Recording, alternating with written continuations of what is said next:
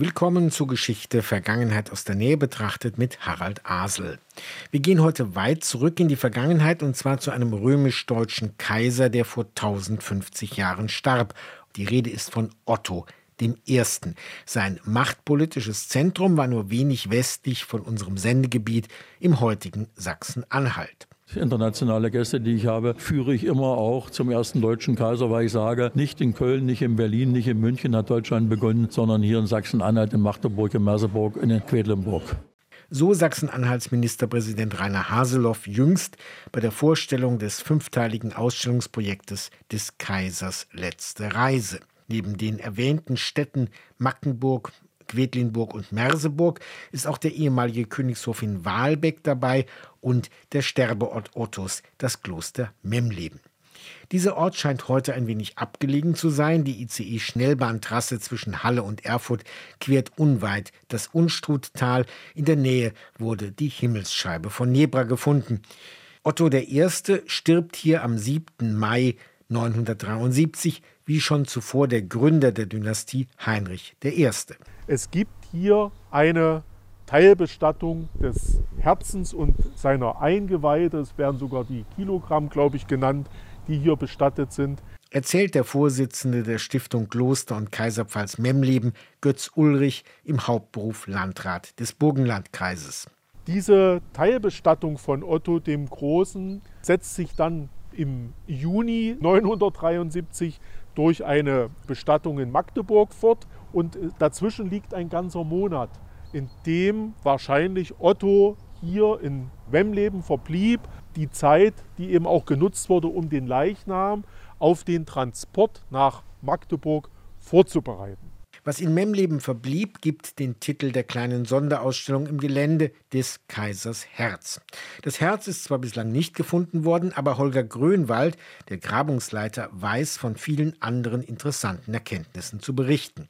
So wurden Skelette gefunden, die eine Datierung ermöglichen. Und mehr. Die meisten sind natürlich wie alle regulären christlichen Bestattungen west-ost orientiert. Eine Bestattung wich davon ab, weil man, als man sie in den Boden brachte, das Problem hatte, dass dort schon Steine waren. Steine eines Baukörpers, der zu dem Zeitpunkt nicht mehr sichtbar war.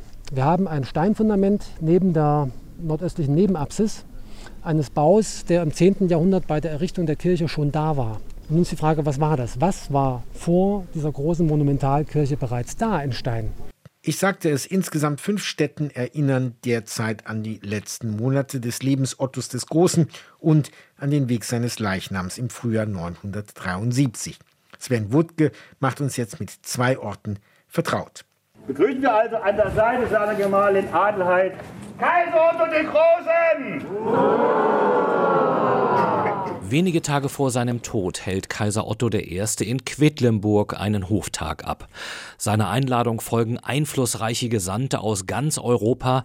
So beschreibt die Leiterin der Museen in der heutigen Welterbestadt Uta Siebrecht den pompösen Hoftag. Sinn und Zweck war zum einen natürlich das Osterfest gemeinsam zu feiern, aber eigentlich ging es darum, dass Otto der Große Anerkennung wollte. Also das ist eine Art Huldigung, dass man anreist, um die Macht dieses großen Herrschers anzunehmen anzuerkennen. Und es wird sich gegenseitig versprochen, sich zu helfen, zu unterstützen. Also ein diplomatisches Gipfeltreffen. Diese Anerkennung begründet sich nicht nur aus seiner Kaiserwürde, die ihm nach den Ungarn-Einfällen und seiner erfolgreichen Schlacht auf dem Lechfeld zuteil wird. Er habe zugleich einen Gemeinschaftsgedanken unterschiedlicher Völker vom heutigen Sachsen-Anhalt aus hoffähig gemacht, wie man es bis dato nicht kannte. Landeshistoriker Sascha Bütow. Unsere eigene Geschichte hängt damit stark zusammen, weil daraus auch dann diese einzelnen föderalen Strukturen erwachsen, weil Otto alleine regiert das Reich nicht. Neben ihm sind schon sehr große Persönlichkeiten, Fürsten, Bischöfe, also die sogenannten Großen des Reiches ähm, zu sehen. Und das sind alles solche Facetten, die uns zeigen, das wirkt ja bis heute hinein. Auch in seinem unmittelbaren Umfeld unternahm der Kaiser scheinbar keine Alleingänge. Er hatte stets auch starke Frauen an seiner Seite. So beschreibt es etwa die aktuelle Ausstellung, welche Taten werden werden Bilder im Kulturhistorischen Museum in Magdeburg. Und das machte durchaus Schule für folgende Generationen, so Kurator Dr. Klaus-Peter Hasse. Die Herrscherin im Mittelalter, die Königin Editha an der Seite von Otto dem Großen und dann die Kaiserin Adelheid und auch die anderen, die Nachfolgerin, die Kaiserin Theophanu, das waren nicht nur Ehegattinnen. Nein, sie waren Mitherrscherinnen. Von der Theophanu gibt es sogar Urkunden aus Italien, wo sie als Theophanus wird, weil sie eben durch die herrscherliche Würde so groß war, dass man sie vermännlicht hat. Zurück nach Memleben. Der Ort entwickelt sich zur Erinnerungsstätte der Dynastie der Ottonen. Das, was im Original noch erhalten ist, ist auf der linken Seite die südliche Langhauswand. Dann hoch aufragend das südwestliche Querhaus dieser ersten Klosterkirche und der Mauerklotz, der dort vorne steht. Andrea Knopig ist die Museumsleiterin von Kloster und Kaiserpfalz Memleben.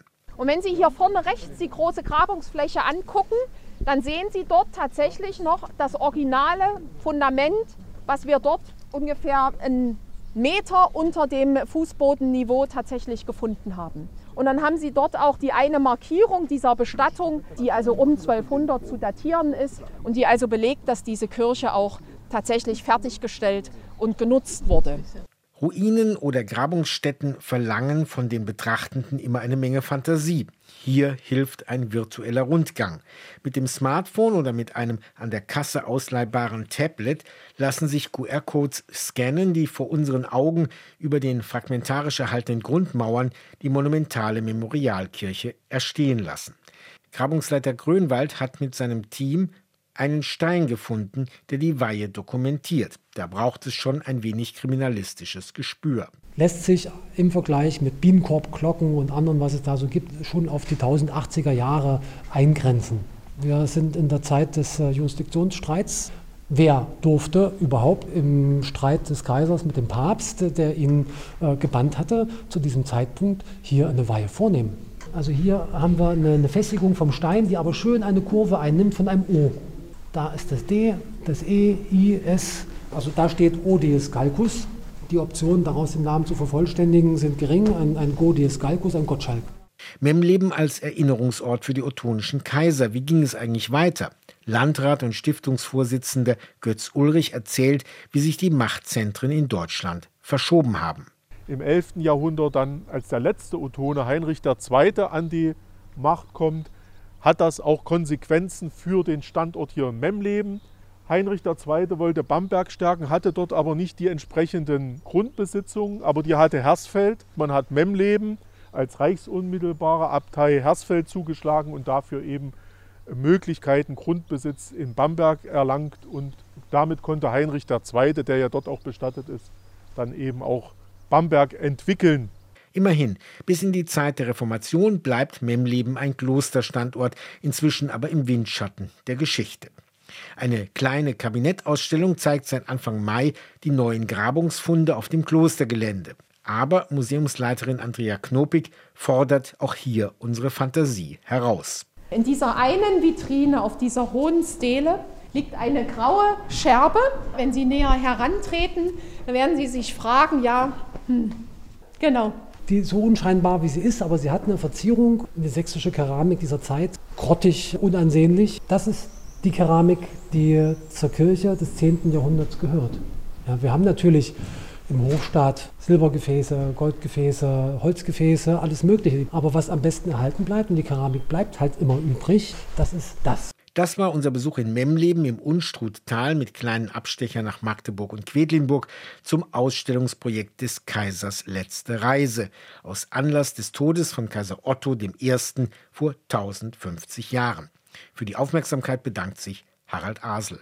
RBB 24 Inforadio vom Rundfunk Berlin-Brandenburg.